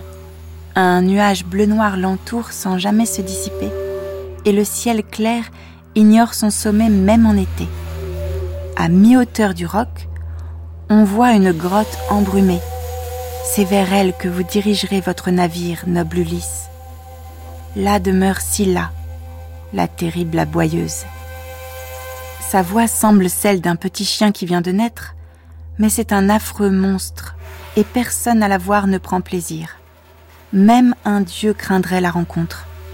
Elle a douze pattes, toutes difformes. Elle a six coups sans fin, et sur chacun une tête effrayante avec trois rangs de dents nombreuses et serrées, pleines de noirs morts. Ce n'est pas une bête, mais un immortel fléau, terrible, douloureux, sauvage. Elle reste cachée à mi-corps dans la grotte creuse, mais darde ses six têtes hors de l'antre terrible. Sans en bouger, elle pêche ses proies, tâtant l'écueil. Dauphin, chien de mer, ou mieux encore, marin au navire de sombre proue.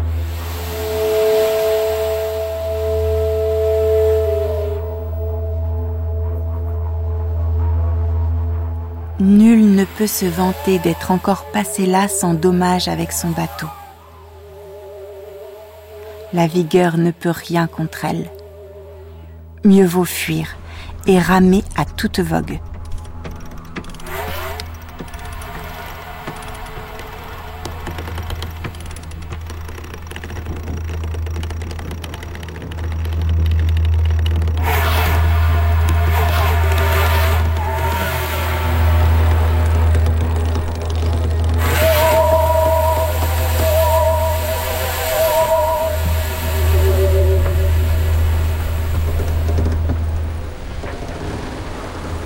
Nous avançâmes vers la passe en gémissant.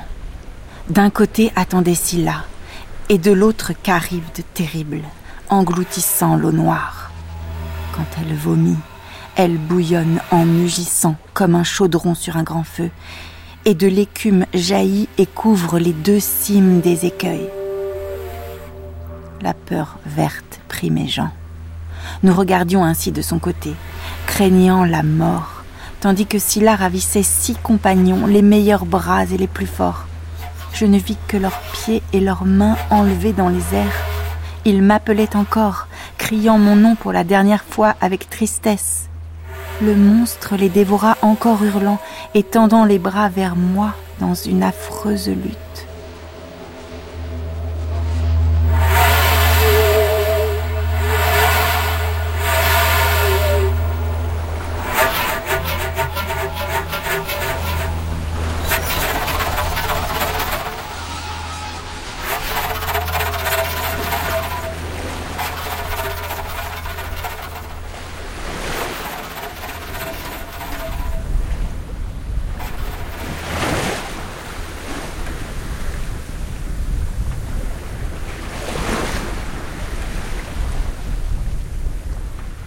Alors au champ 12, Ulysse revient parmi les vivants. Oui. Mais va découvrir de nouveaux monstres. Oui. Des monstres marins, oui. ceux-là. Il y en a plusieurs. Naturellement, l'affaire est comme toujours, sans quoi peut-être que le livre perdrait un peu de son intérêt. Marqué de, nouveaux périls, donc cette fois-ci ce sont les, monstres, donc euh, Charybde et Scylla, le monstre à six têtes, qui prélève dans chaque navire six rameurs. Chaque gueule se saisit, donne des rameurs. Ulysse va passer deux fois à proximité d'ailleurs de, Scylla, la première fois avec ses, hommes, la deuxième fois seul et pour une raison toute simple, c'est que euh, ces hommes vont périr parce que euh, ils ont dû euh, faire escale dans une île et cette île est occupée par des troupeaux de vaches du soleil. Au nombre des recommandations de Tirésias, ne touchez pas aux vaches du soleil. Alors Ulysse, qui est un garçon euh, attentif, se conforme strictement aux directives qu'il a reçues des têtes sans force.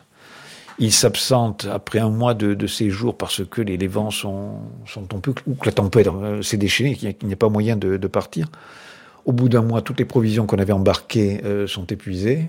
Ulysse est écarté un peu pour aller prier sur une hauteur.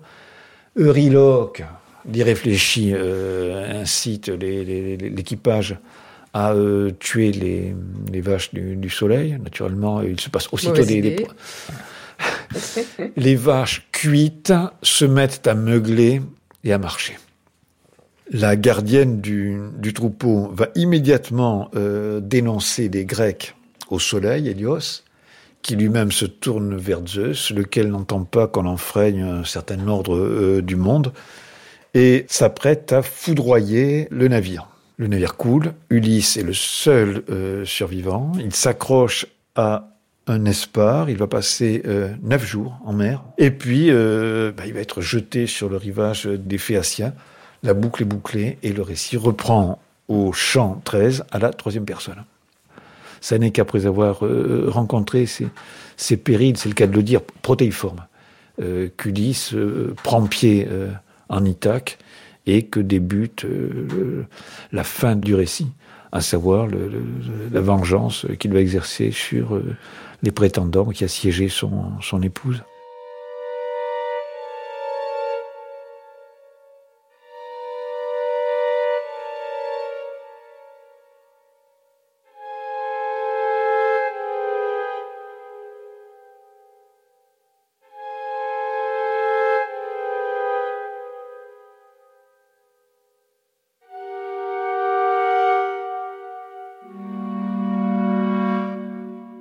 Donc on arrive en Ithaque, enfin, serais-je tenté de, dire. Enfin, et de façon tout à fait surprenante, Ulysse, qui est parti de chez lui depuis 20 ans et qui n'a eu de cesse de rêver de ce retour, ne reconnaît pas sa patrie. Alors là encore. Ni les siens. Bien sûr.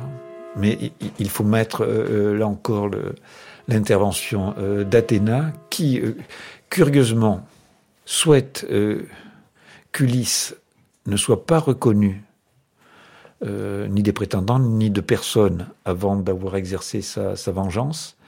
Et Athéna se trouverait réduite à une sorte de transaction avec on ne sait qui ou on ne sait quoi, si Ulysse n'est pas reconnu, il ne doit pas reconnaître. Et il doit s'écouler un certain laps de temps, c'est près de, de, la grotte des Naïades, avant que Athéna ne lève l'espèce de quoi, de filet de camouflage euh, qu'elle avait étendu euh, sur euh, Ithaque pour que Ulysse, soudain, sache qu'il est chez lui. Qu'il est rentré. Oui, je, suis chez moi. C'est à cet instant seulement qu'il peut, incognito en quelque sorte, s'en retourner euh, au, point du, commencement, sachant que euh, Athéna a également euh, mis à profit ses, pouvoirs divins pour, en le touchant simplement de sa baguette, lui donner tous les dehors d'un vieillard et d'un gueux et d'un mendiant. Au point que lorsque, par une opération inverse, et toujours avec cette, cette verge d'or, cette baguette, elle lui rendra euh, l'apparence qui est naturellement la sienne, c'est-à-dire celle d'un homme en pleine maturité. Son fils Télémaque, témoin de la métamorphose, le prendra pour un dieu et spontanément lui adressera la prière que les, mortels font au dieu ne prends pas ma vie. Il faut encore euh, un quart de seconde ou un petit peu plus avant de se rendre à l'évidence que ce qu'il a pris pour une divinité était son père.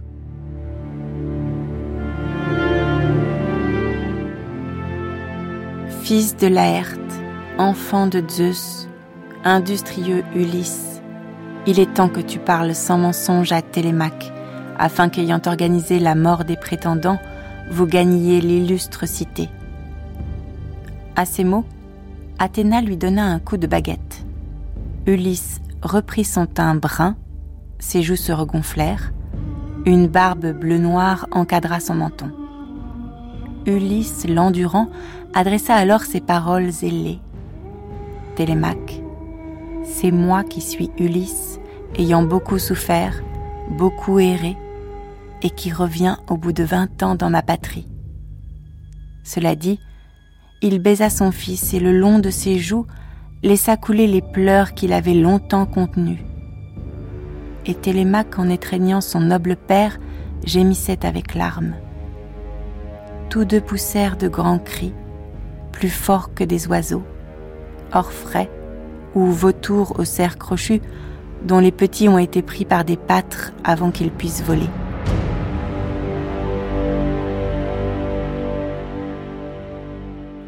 Alors Ulysse retrouve son fils, Télémaque, mais il retrouve aussi sa nourrice, son chien fidèle. Oui, oui le, génie d'Homère, le, génie d'Homère. Euh, des faits euh, capitaux s'annoncent sous des dehors très bénins. Un chien qui euh, tressaille un court instant et puis meurt lorsque l'odorat supérieurement délié qu'on prête à ses frères inférieurs a reconnu l'odeur de son maître. Il doit être aveugle, le chien, comme Homère. Mais il reconnaît ce parfum inimitable, comme nos voix sont inimitables et meurt sans, s'être trahi. Et Euryclée euh, n'a pas une seconde d'hésitation lorsque, baignant les, jambes de ce, de ce gueux, de ce, de ce mendiant qui est venu euh, quémander euh, des restes de nourriture auprès des, prétendants, elle découvre la cicatrice. Non seulement Ulysse lui applique fermement la main sur la bouche, qu'elle se taise, mais la menace de mort. Un mot et tu morte.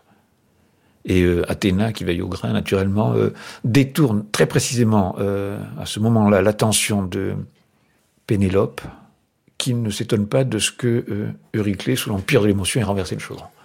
Et donc, euh, avant qu'Ulysse lui-même euh, ne se déclare et n'exhibe les preuves de ce qu'il est bien, celui qu'il déclare être. La cicatrice qu'il montrera à nouveau, et puis le, fameux épisode du, lit dans l'assise. Euh, est inamovible puisqu'il l'a taillé dans un, dans un tronc, dans Alors là, il faut qu'on raconte, c'est quand il retrouve Pénélope et que Pénélope refuse de croire qu'il s'agit bien d'Ulysse. On la comprend quand même, elle a été assaillie par des prétendants pendant 20 ans, donc elle se méfie de, ce, de ce nouvel arrivé qu'elle prend pour un nouveau prétendant et qu'elle va soumettre à l'épreuve de l'arc dans un premier temps, qu'il va gagner. Voilà l'épreuve que Pénélope, digne femme d'Ulysse, imposa au prétendant. Celui qui, le plus aisément dans ses mains tendra l'arc et d'un seul trait traversera douze haches, j'accepte de le suivre et de quitter cette belle maison de ma jeunesse dont je pense me souvenir toujours jusqu'en mes songes. Quand l'ingénieux Ulysse eut soupesé et examiné l'arc, comme un homme qui connaît bien la cithare et le chant tend avec aisance une corde sur la clé neuve, ainsi Ulysse sans la moindre peine tendit l'arc. De la main droite, il prit la corde, l'essaya. Elle rendit un beau son, pareil au cri de l'hirondelle. Puis, il saisit la flèche aiguë dont peu après les Achéens allaient goûter.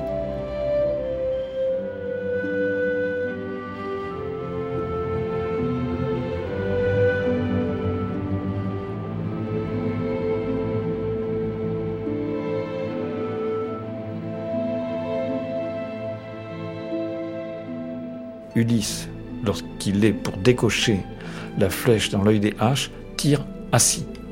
Euh, il est la dernière personne de toute l'assemblée, de toute l'assistance, dont on s'attende à ce qu'il puisse tendre l'arc. Or, sans même se lever, sans quitter euh, sa place, qui est une espèce de petite table que euh, Télémaque a fait disposer pour lui, à distance de la grande qu'occupent les, prétendants. Sans, sans, se lever, il décoche sa flèche qui traverse l'obstacle, puis, euh, il a ces mots effrayants. Voyons maintenant, ceci n'était qu'un jeu, voyons si maintenant je peux. Et il se tourne vers les prétendants. Il y a un, autre geste, il vide le carquois. Il avait le carquois près de lui avec toutes les flèches serrées les unes contre les autres. Il déploie un éventail devant lui et euh, il, perce l'un après l'autre tous ceux qui euh, le prenaient jusqu'à cet instant pour un gueux. Il commence, mais c'est trop tard, c'est fini. Que le maître est rentré. Et, le premier qui, C'est le massacre des prétendants. Et, le premier, le, la première flèche perce le plus arrogant, euh, le plus détestable euh, d'entre eux, qui est Antinous. Et là encore, un instant très précis, celui où Antinous est en train de boire la première coupe de vin qu'il tient par les anses. Donc il vient de basculer euh, la coupe, sa gorge est découverte, et la, flèche passe juste, c'est des coupes doubles, pardonnez-moi, c'est un détail important, elle passe juste sous la partie euh, inférieure euh, de la coupe pour euh, se ficher dans, la gorge.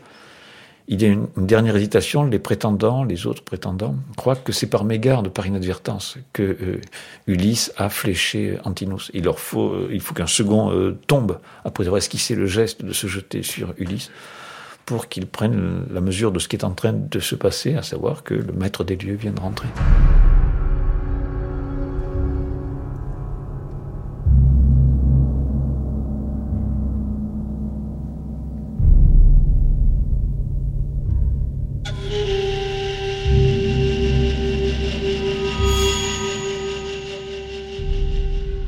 Vous ne pensiez pas que j'allais revenir chez moi du pays des Troyens et vous désoliez ma maison vous couchiez par la force auprès de mes servantes. Et, moi vivant, vous recherchiez par la ruse ma femme, ne craignant ni les dieux qui possèdent le ciel immense, ni la vengeance qui pouvait plus tard venir des hommes. Maintenant, pour vous tous, l'heure de la mort est fixée.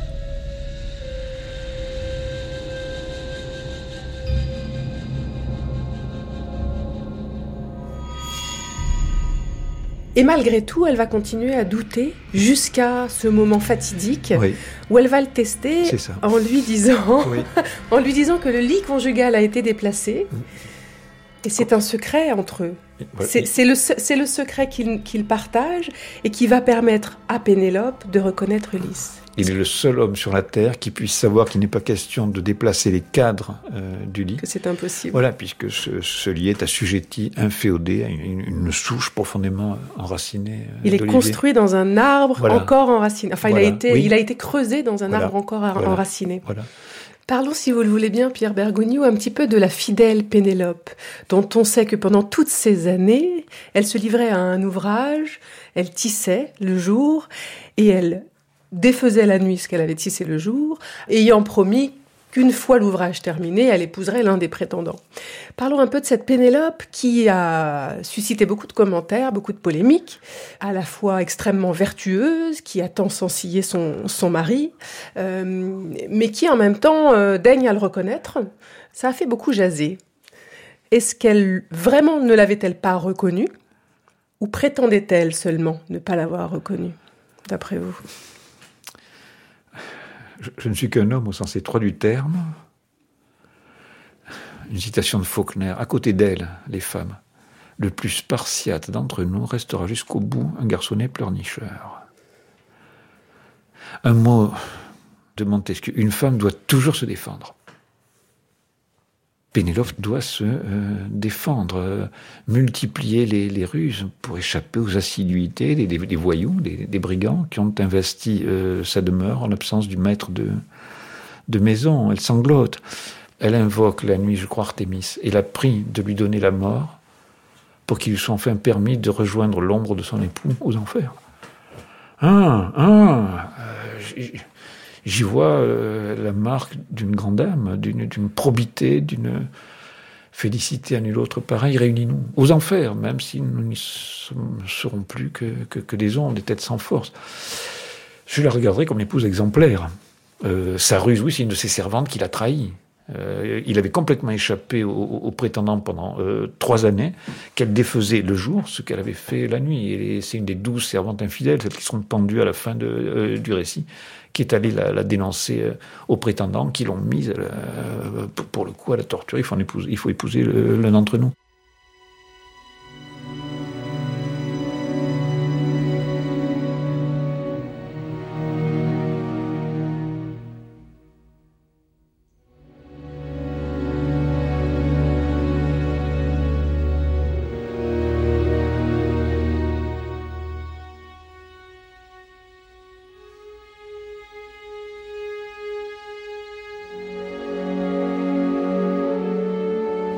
Heureux fils de Laerte, industrieuse Ulysse, tu as acquis avec ta femme une grande vertu. Quelle femme de bien était l'irréprochable Pénélope, fille d'Icare Comme elle se souvient d'Ulysse, l'époux de sa jeunesse.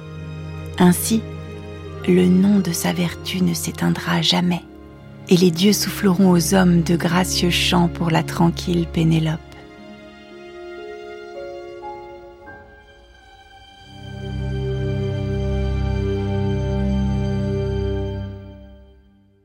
Ulysse a dû changer. Euh, un homme de 45 ans ne ressemble plus à un homme de, de 20 ans. Il a été marqué par les épreuves, par les soucis, par, les, fatigues de, la navigation, des, combats qu'il a livrés, des, rencontres qu'il a faites.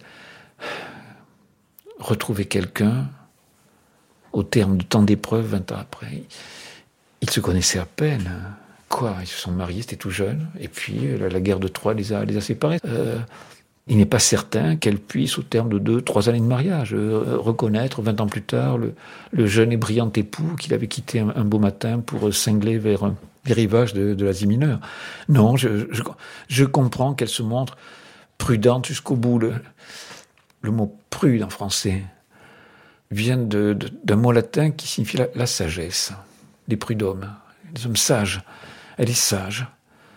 Et euh, il n'y a guère que euh, le secret du, lit euh, bâti sur une souche d'olivier qui puisse lever absolument toute espèce d'équivoque. Cet homme ne peut être que mon mari, puisque c'est lui qui a fabriqué cette couche et que nul autre sur la terre ne sait ce qu'il en est de l'endroit où je, où je m'en veux me reposer chaque soir.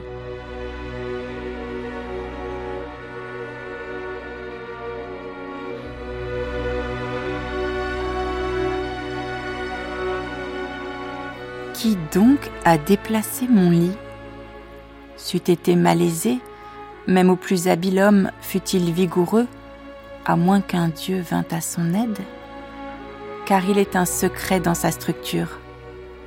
Je bâtis notre chambre autour d'un rejet d'olivier feuillu dru, verdoyant, aussi épais qu'une colonne, et taillant le tronc de l'olivier à la racine, je le perçais, le polissais et y achevais notre lit. Voilà, ô femme, le secret dont je te parlais. À ces mots, les genoux et le cœur de Pénélope défaillirent. Tout en pleurs, elle jeta ses bras au cou d'Ulysse, baisa son visage et lui dit Ne m'en veux pas, Ulysse, toi qui fus toujours le plus sensé des hommes. Mon cœur toujours redoutait que quelqu'un ne vînt ici pour me tromper de ses discours. Maintenant que tu m'as décrit le signe indubitable de notre lit, qu'aucun autre mortel n'a vu, mon cœur est convaincu. L'aurore aux doigts de rose les eût trouvés sanglotants. Si Athéna aux yeux brillants n'eût décidé d'allonger la nuit, en retenant l'aube au trône d'or dans l'océan, l'empêchant d'atteler ses coursiers portant aux hommes la lumière. On sait que Ulysse doit encore quitter euh, Ithaque et marcher euh, longtemps dans l'intérieur des terres jusqu'à ce qu'un inconnu lui demande Mais pourquoi donc te promènes-tu avec une pelle à grains sur l'épaule?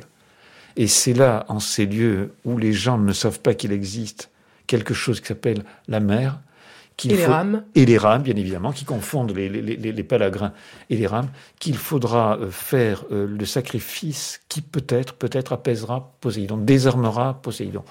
Et alors, Ulysse va pouvoir eh bien, euh, vieillir et mourir auprès de Pénélope. Donc son voyage n'est pas fini à la fin de l'Odyssée.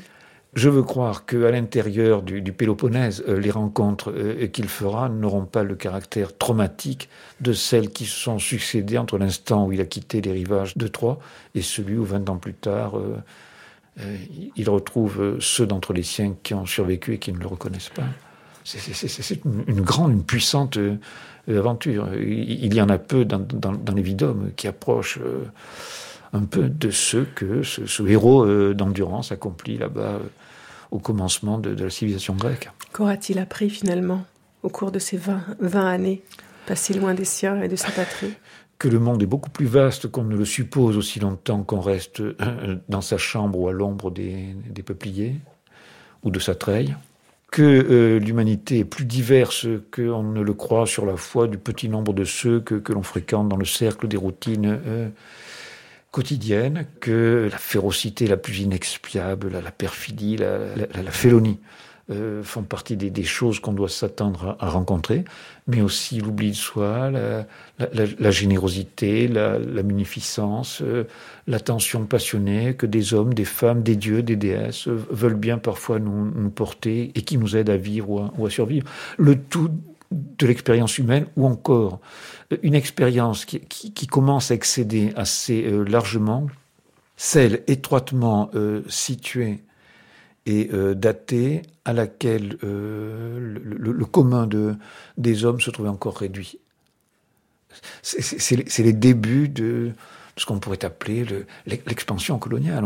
On, sort de, chez soi, mu par, euh, allons-y, la, fin horrible euh, de l'or, ou simplement la pas du gain. On commence à échanger, on se regarde en chien de, faïence. En même temps, bon, euh, il semblerait que l'on ait constaté suffisamment de, de ressemblance entre eux, et nous, qu'on commence à, échanger, on prend langue. Il y avait ce, geste étrange qu'on a pratiqué longtemps.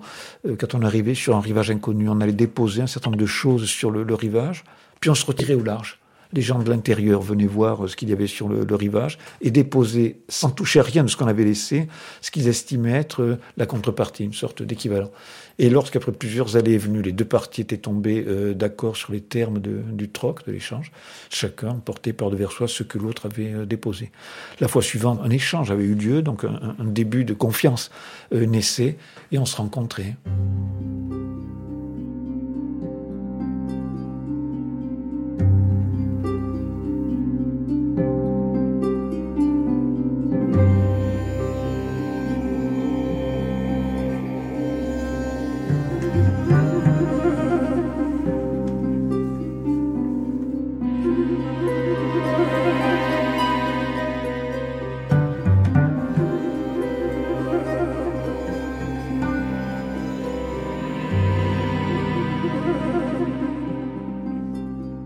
Meilleur de mon humanité, c'est hors de moi, hors de nous qu'elle réside, nous serons hommes à, proportion de ce que nous aurions intériorisé, le, meilleur de ce que l'humanité euh, a inventé. Euh, Montaigne euh, l'a dit, toute la réflexion européenne, mais je pense mondiale, depuis 3, 400 ans, place chacun de nos imperceptibles agissements sous le signe de l'universel. Agit de telle sorte c'est le fameux impératif euh, catégorique euh, que tu puisses ériger en règle universelle la maxime de ton action. Et euh, l'amorce de cette extension démesurée de retentissement planétaire de nos gestes, et inversement, bon, me, semble être également à l'œuvre dans le récit homérique. Un garçon qui quitte son île pauvrette, fait, le tour du monde connu, rencontre mille épreuves, s'éprouve soi-même, euh, voit quel euh, il est. Parfois s'afflige parce que euh, la, partie opposée est trop forte, parfois se réjouit. C'est moi qui t'ai aveuglé, Cyclope, le, fils de Laerte, d'Ithaque, Ulysse. Et puis rentre à la, maison, il remet bon ordre dans le, chaos qui avait succédé à son, départ, et reprend à nouveau la blanche main de, sa jeune épousé après l'avoir euh, convaincu euh, qu'il est bien celui qui, euh, vingt années plus tôt, avait dû, par la force des choses, l'abandonner pour aller guerroyer contre les Troyens. Quelle affaire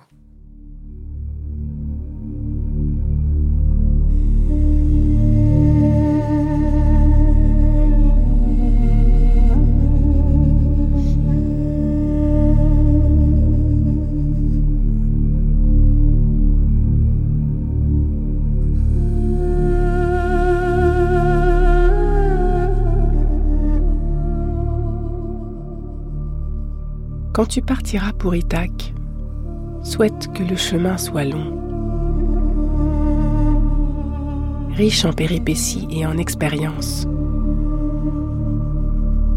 Ne crains ni les lestrigons, ni les cyclopes, ni la colère de Neptune. Garde sans cesse Ithaque présente à ton esprit.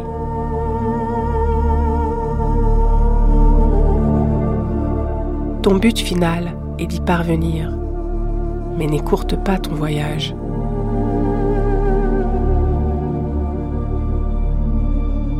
Mieux vaut qu'il dure de longues années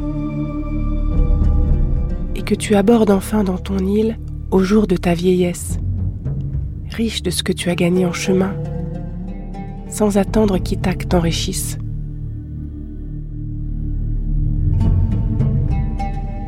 Ithaque t'a donné le beau voyage.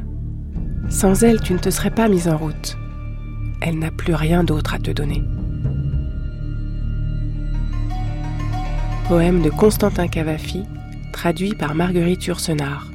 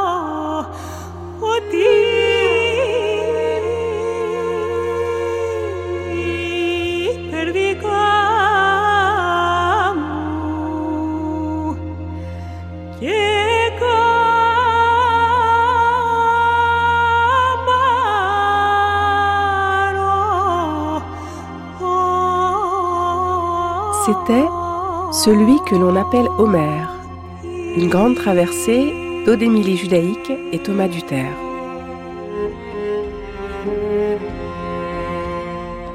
Un grand merci à Pierre Bergougnou qui a si gentiment accepté de redonner sens au périple d'Ulysse. Je vous conseille vivement la lecture de son Histoire personnelle de la littérature, intitulée Jusqu'à Faulkner et rééditée par Gallimard en 2015. Merci également à Marie Constant et Zoé Kiritsopoulos pour leur lecture. À partir de demain, nous commencerons à esquisser le portrait de celui que l'on appelle Homère. Tantôt poète, tantôt auteur, tantôt historien, selon les besoins.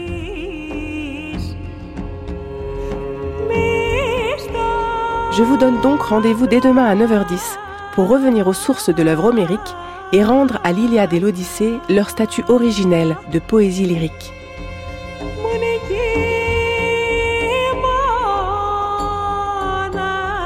Grande traversée, celui que l'on appelle Homère, une émission d'Odémilie Judaïque et Thomas Duterre, préparée par Aude Rémy et Annelise Signoret. Prise de son, Éric Audra, Frédéric Quéroux, Thomas Robin et Jérémy Tuile. Mixage, Claire Levasseur.